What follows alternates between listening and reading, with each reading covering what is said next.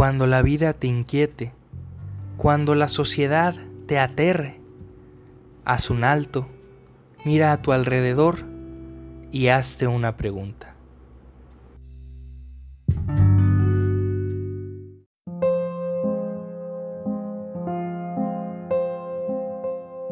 La angustia es el vértigo de la libertad.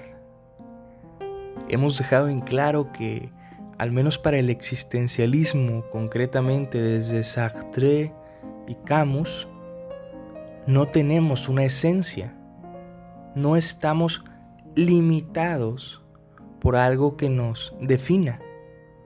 Somos seres arrojados a la existencia que experimentamos una total libertad sobre nosotros mismos.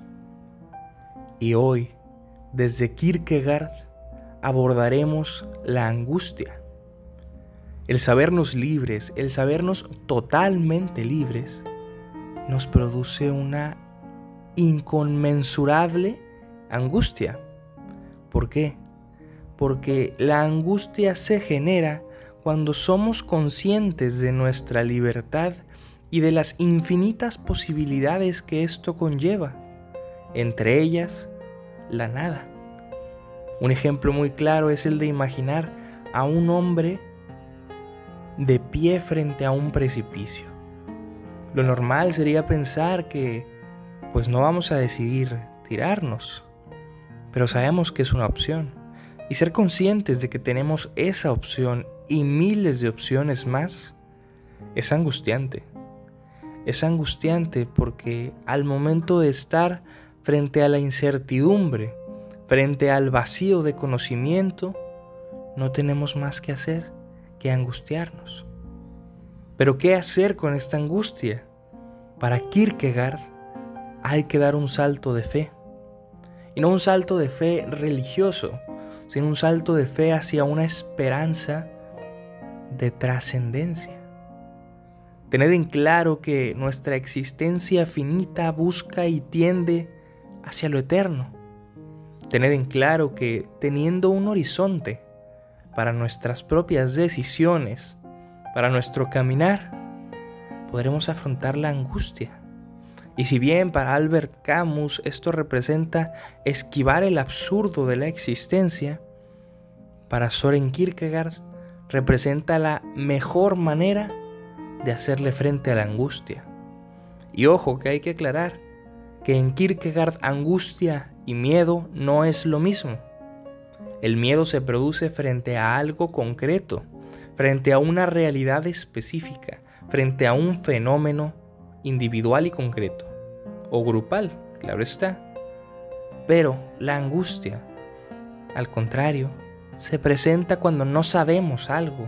Se presenta frente a la incertidumbre, frente a la libertad, a las posibilidades. La angustia está presente en cada instante de nuestra vida cuando nos topamos con el hecho irremediable de que somos libres. Pero, sabiendo que estamos condenados a la libertad, sabiendo que somos plena libertad, debemos mirar esta angustia con el panorama de que hay esperanza, de que estas decisiones pueden desembocar en cosas buenas, de que estas decisiones al final del día son mías y solo mías, y repercuten en mi existencia y en mi propio ser, porque no tenemos esencia, según el existencialismo, y para Kierkegaard lo que nos etiqueta nos niega lo que nos define nos limita. Por eso la existencia precede a la esencia. Y para Kierkegaard lo más importante es que la vida no es un problema que tiene que resolverse, sino una experiencia que tiene que vivirse. ¿Qué opinas de esto? ¿Estás de acuerdo? ¿Has sentido esta angustia que produce saberte libre? Compárteme qué piensas.